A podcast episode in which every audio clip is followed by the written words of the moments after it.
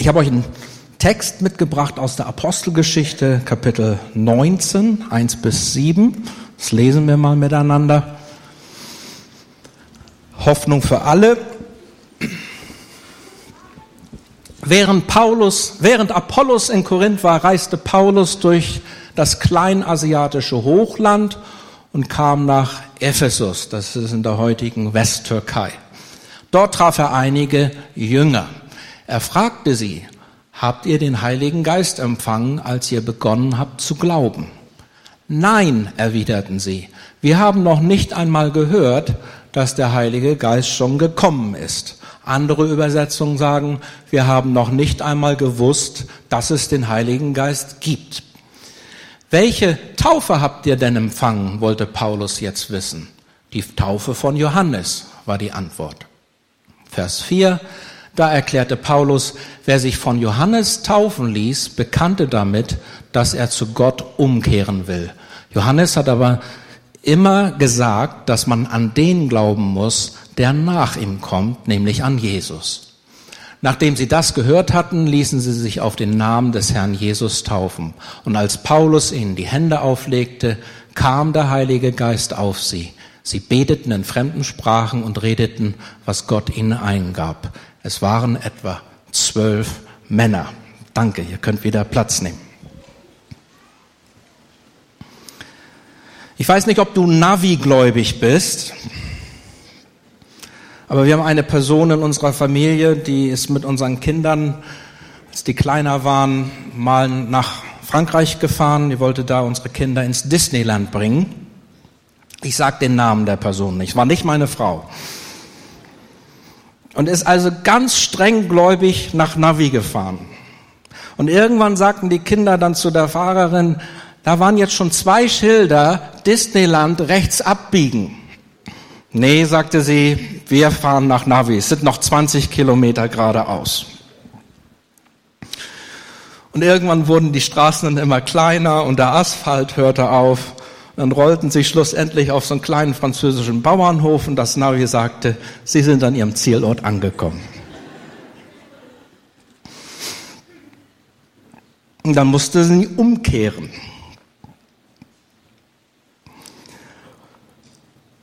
Wenn Menschen gläubig werden, dann ist das ein Prozess. Viele Leute, auch in Gemeinden unserer Tradition, erwecken manchmal so einen Eindruck, dass also plötzlich alles anders wurde. Das mag auch sein. Aber bei den meisten Menschen ist gläubig werden ein Prozess. Ich war mal in einer Konferenzversammlung in England und da waren ein bisschen über 1000 Leute versammelt. Und dann fragte der Pastor, wisst ihr, an welchem Wochentag ihr gläubig wurdet? Und die meisten haben Ja gesagt. Und dann haben die einen Chorus gesungen. It was on a Monday, somebody saved me. Okay, und dann hat er gesagt, alle diejenigen unter euch, die an einem Montag gläubig wurden, ihr steht jetzt auf. Und tatsächlich waren da Dutzende von Leuten, die sich daran erinnerten, dass sie an einem Montag gläubig wurden. Zweite Strophe. Es war an einem Dienstag. Und wieder standen Leute für den Dienstag auf. Letzte Strophe war natürlich Sonntag, da standen die meisten auf. Also Sonntag muss ein guter Tag sein, um Christ zu werden. Das ist wohl statistisch der beste Tag.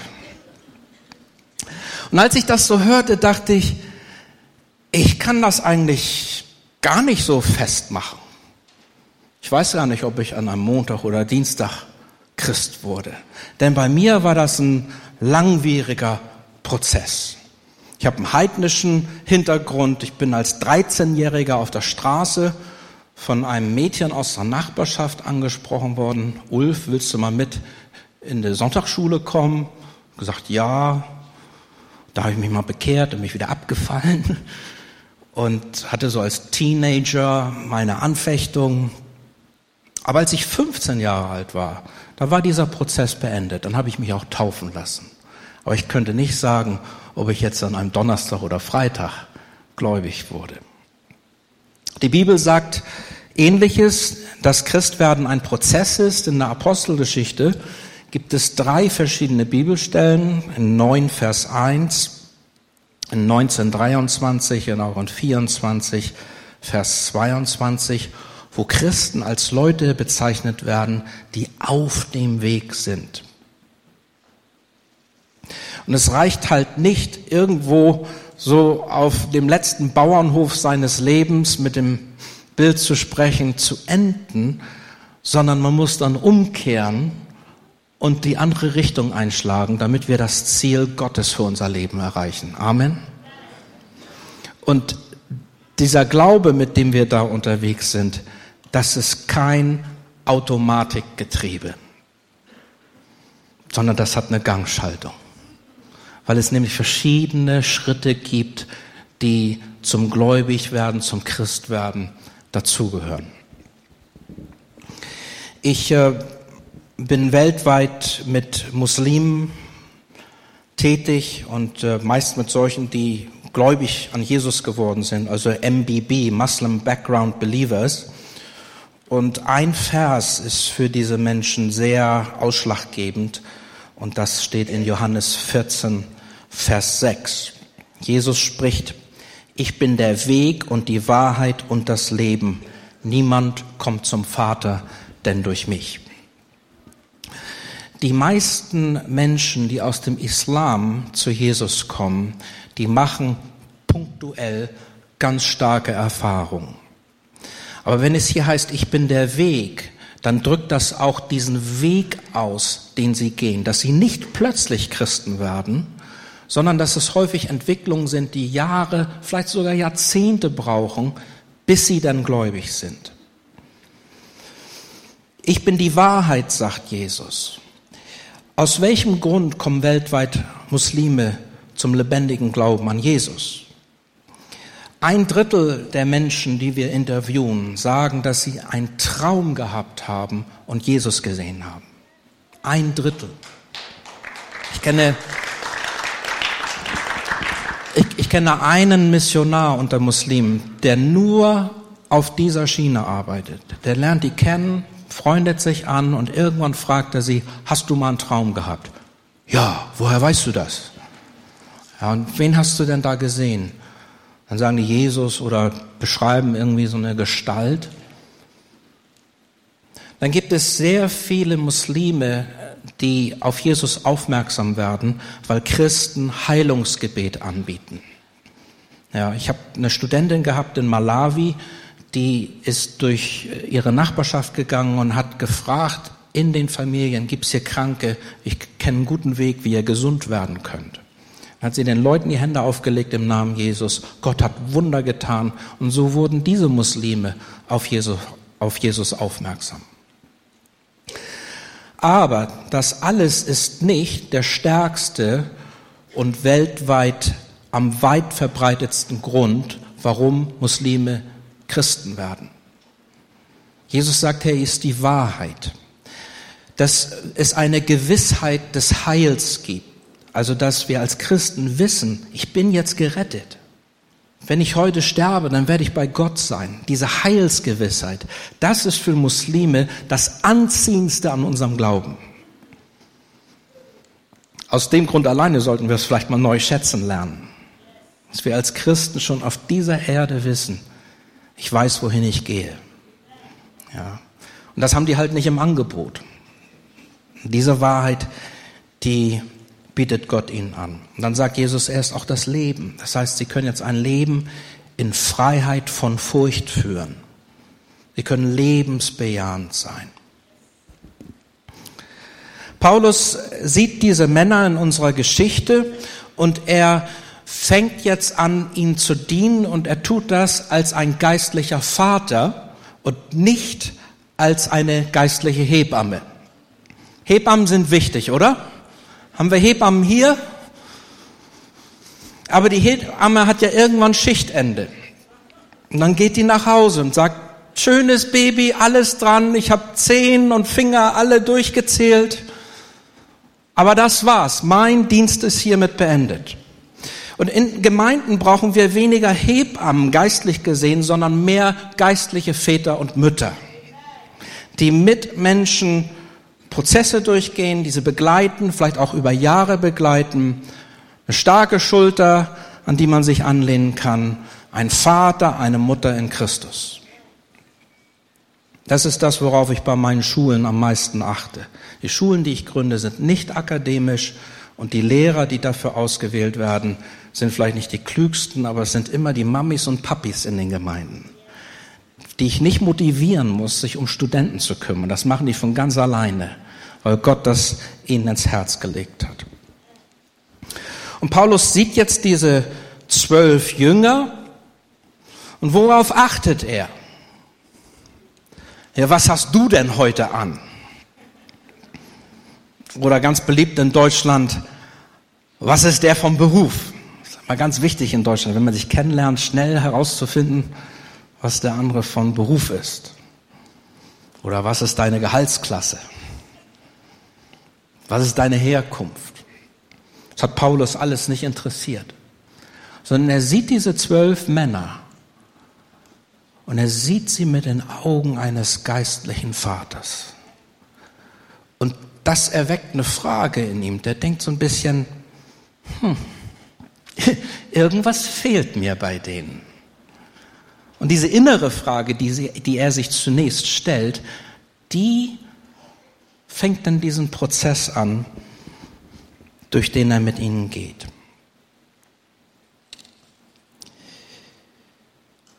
Es ist enorm wichtig, dass wir als Gemeinde Leute von A nach B bringen, geistlich. Das können die Pastoren alleine nicht tun, sondern das passiert in einem Jüngerschaftsprozess. Und Jüngerschaft ist äh, auf vielerlei Weise definiert worden. Manchmal, wenn ich höre, was Leute so über Jünger denken, dann hört sich das so an, als wenn das so eine Art Superchrist wäre. Also jemand, der andere zu Jesus führt, der in jedem Gottesdienst ist und der alles kann und alles weiß. Das ist nicht der Fall. Ein Jünger ist eine Person, a, die gelehrt wird, b, innerhalb einer Beziehung zu einem Lehrer. Das ist ein Jünger. Jesus war ein Rabbi, also ein Lehrer, und er sammelte um sich herum Jünger. Die wurden von ihm gelehrt. Es gab also dann eine Art Informationsaustausch. Aber noch wichtiger, Jesus lebte in einer Beziehung mit diesen Jüngern. Und diese Beziehung war so stark, dass er als Lehrer auch ihren Charakter verändern konnte. Das ist Jüngerschaft.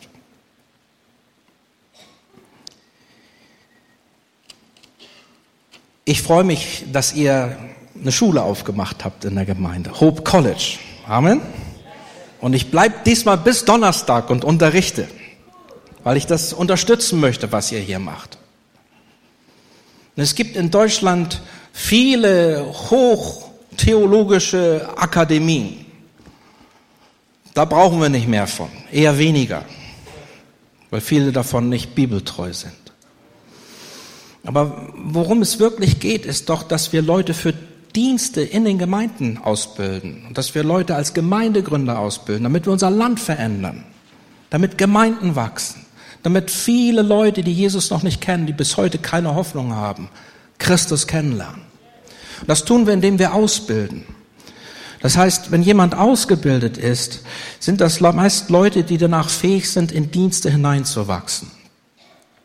Und wenn Hope Church das jetzt jedes Jahr macht und wir jedes Jahr eine neue Generation an Abgängern sozusagen raushauen, dann wird diese Gemeinde von der Struktur her enorm gestärkt werden und wir werden noch Leute übrig haben, die wir in Städte und selbst andere Länder aussenden können. Ja. Deswegen bildet aus, bildet aus, systemisch, systematisch, immer wieder ausbilden, immer die Leute nehmen, die wollen, die lernen wollen. Das ist wichtig. Weltweit gesehen ist es so, dieses eine Element des Informationsaustausches, das haben die westlichen und nördlichen Länder ganz gut drauf. Wir wissen, wie man lehrt, wie man eine PowerPoint macht, wie man alles schön grafisch darstellen kann. Der Beziehungs, die Beziehungsebene in der Jüngerschaft, das kriegen wir als Westler häufig nicht so gut hin. Ja, wirklich ein Lehrer zu sein, ein Vater, eine Mutter in Christus, daran müssen wir arbeiten. Und wenn du dann nach Afrika kommst oder nach Asien, ah, da ist Beziehung kollektiv ganz groß geschrieben, aber da klappt das dann mit der Information nicht immer so gut. Was Paulus hier tat, folgte einem Muster. Also, er stellt seine erste Frage, nachdem er den Anfangsverdacht hatte. Diese Männer sind noch nicht völlig im christlichen Glauben initiiert. Die sind noch nicht ganz angekommen. Und sein Anfangsverdacht war, die haben den Heiligen Geist noch nicht empfangen. Und das ist auch die erste Frage. Und sie antworteten ihm, vom Heiligen Geist haben wir eigentlich noch nie was gehört. Okay, jetzt geht Paulus einen Schritt zurück. Und er denkt sich, wenn sie von der Taufe im Heiligen Geist noch nichts gehört haben, vielleicht sind sie dann noch gar nicht im Wasser getauft. Versteht ihr, wie er so innerlich einem Muster folgt? Seht ihr das? Und dann stellt er diese Frage, seid ihr denn getauft worden? Und dann sagen sie, wir sind auf die Taufe des Johannes getauft. Okay. Mehr fragt Paulus nicht, danach schreitet er zur Tat.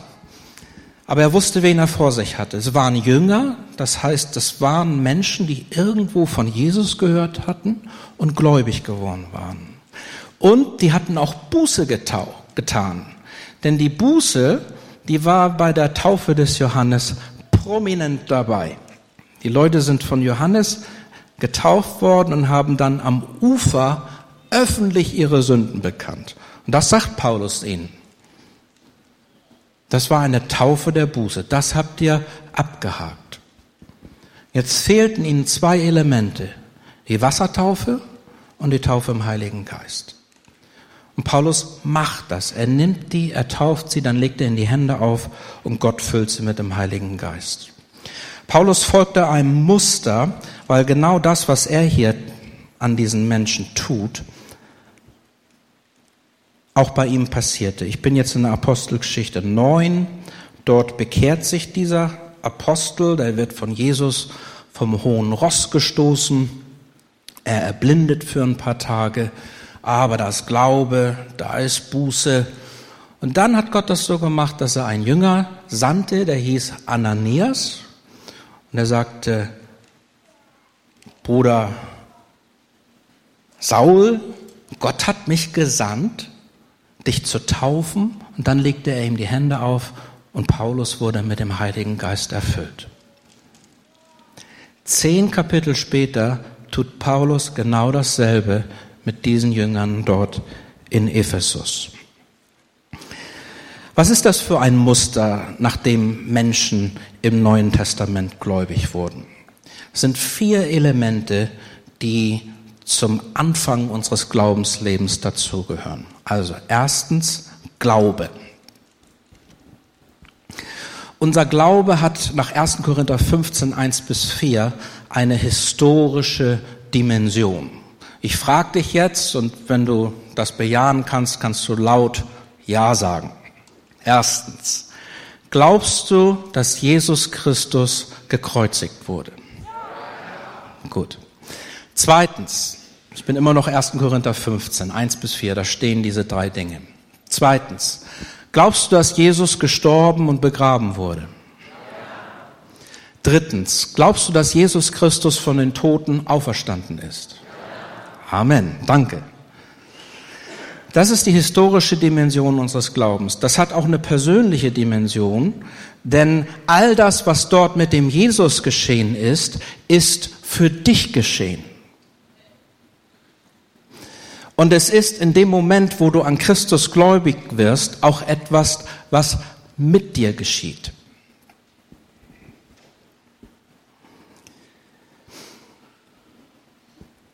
In Apostelgeschichte 2 finden wir die Juden, die dort am ersten Pfingsttage gläubig wurden. All diese vier Elemente, Glaube, Buße, Taufe im Wasser und Taufe im Heiligen Geist, fanden bei ihnen an, diesen, an diesem ersten Tag statt. Wie gesagt, Buße ist das Zweite. Buße ist eine Lebensumkehr. Buße bedeutet, dass ich so, sozusagen einen Wertetausch habe. Bevor ich Christ wurde, habe ich gestohlen. Bin nachts in Häuser eingestiegen mit einer kleinen Bande und ich war stolz darauf. Das Schönste am Stehlen war, am Tag später auf dem Schulhof darüber zu prahlen. Das war das Schönste. Und als Jesus dann in mein Leben hineinkam, da habe ich eine ganz andere Wertvorstellung bekommen. Und da habe ich mich meines Stehlens geschämt. Und vieler anderer Dinge, die ich getan hatte, bevor ich Christ wurde. Buße ist eine Lebensumkehr.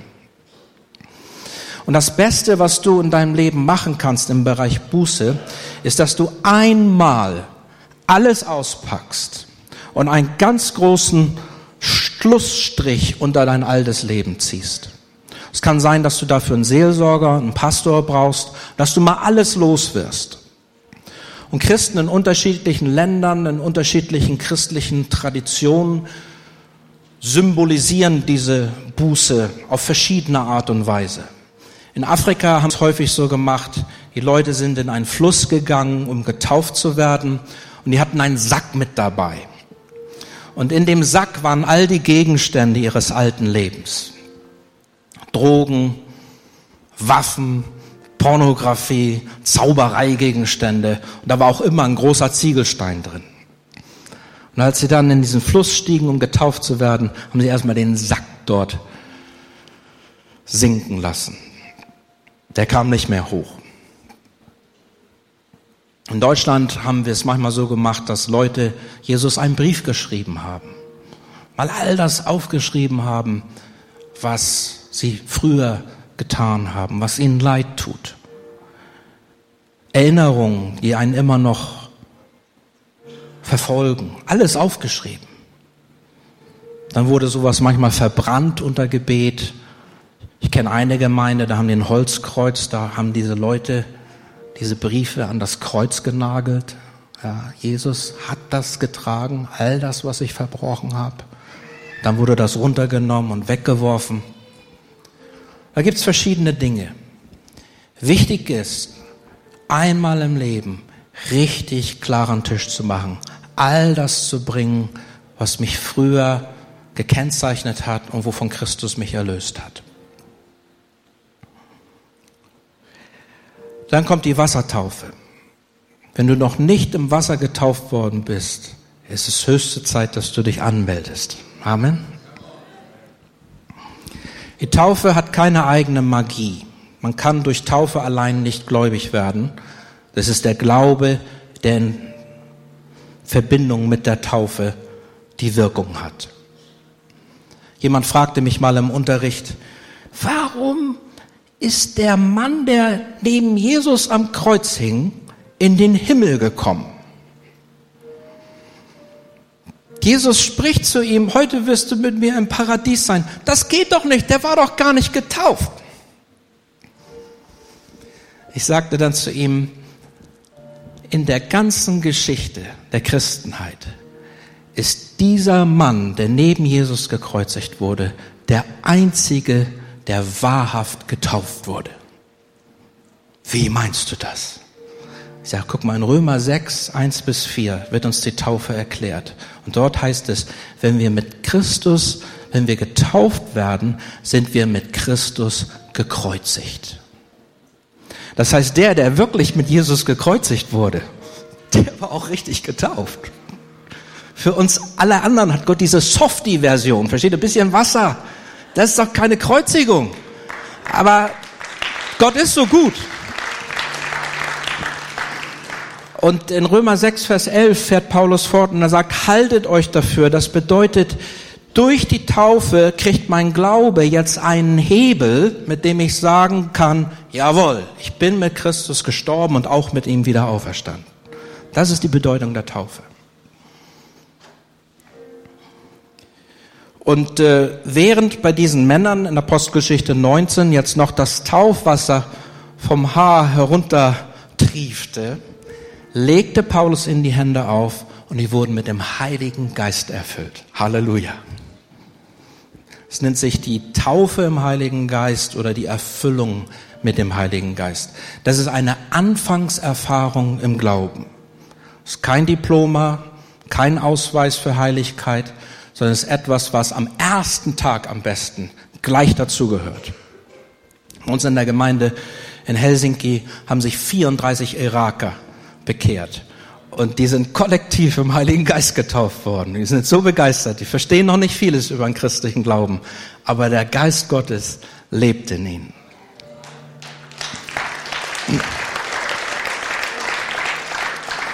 Die Taufe im Heiligen Geist ist nicht in erster Linie irgendwie so eine Eintrittspforte in übernatürliche Dienste und Wunder, sondern sie ist in Römer 5, Vers 5 sehr gut, weil einfach definiert worden. Gott hat die Liebe Gottes in unsere Herzen durch den Heiligen Geist ausgegossen. Das heißt, wenn Gott dich mit seinem Geist erfüllt, dann wirst du mit Liebe überschwemmt sozusagen. wir alle haben ein natürliches Reservoir an Liebe. Ich auch. Für nicht so viele Leute. Ich liebe meine Frau, meine Kinder, Tagesform ist auch wechselnd, wenn ich ähnlich ehrlich bin. Aber wenn jetzt übernatürlich der Heilige Geist in mir Wohnung macht, dann hab ich Liebe, als hätte Asterix gerade den Zaubertrank zu sich genommen. Ja, die Füße flattern so ein bisschen über dem Boden. Ich habe solche Liebesmuskeln. Jetzt geht's los. Jetzt kann ich die ganze Welt für Jesus erreichen, weil ich die Menschen liebe, selbst Leute, die mir fremd sind. Es ist eine überfließende Liebe. Und das ist die Taufe im Heiligen Geist. Und da ist dann manchmal was Prophetisches dabei, Menschen sprechen in neuen Sprachen und so weiter. Aber das Hauptaugenmerk ist bei Gott immer die Liebe. Denn selbst wenn ich in Sprachen der Engel sprechen würde, aber der Liebe nicht hätte, wäre ich nichts. Wo stehst du? Ich wünsche mir, dass wir so eine Gemeinde sind, die solche geistlichen Papis und Mamis hat wie Paulus und die, die, die Leuten begegnen die sie im Geiste sehen. Ja. Und die merken, ey, du bist doch noch nicht da, wo du eigentlich sein solltest. Und Paulus war ein Apostel, der hat mit seiner eigenen Vollmacht an dem Tag diese Leute genommen, hat ihnen die Hände aufgelegt, hat sie getauft und Heil geschah. Und wir kommen jetzt zu einem Moment, wo wir uns diesem Gott, demselben Gott, der damals in Ephesus gewirkt hat, mal öffnen wollen. Wenn du irgendwo auf diesem Weg noch nicht angekommen bist, dann komm hier nach vorne, dann suche Gott. Wir sind hier bereit, dir die Hände aufzulegen und mit dir die nächsten Schritte zu gehen. Amen.